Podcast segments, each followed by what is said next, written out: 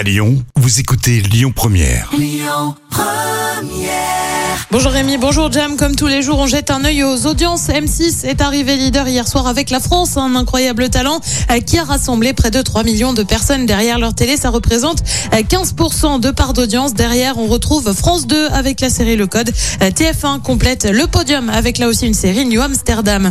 L'actu du jour, c'est François Hollande qui a été taclé sur C8. Ça s'est passé hier dans l'émission Touche pas à mon poste. Euh, Cyril Hanouna parlait de la médiatisation de l'ancien président et visiblement, il semble pas vraiment le porter dans son cœur. Il était l'invité d'une émission que je connaissais même pas, le QG, je sais même pas que ça existait.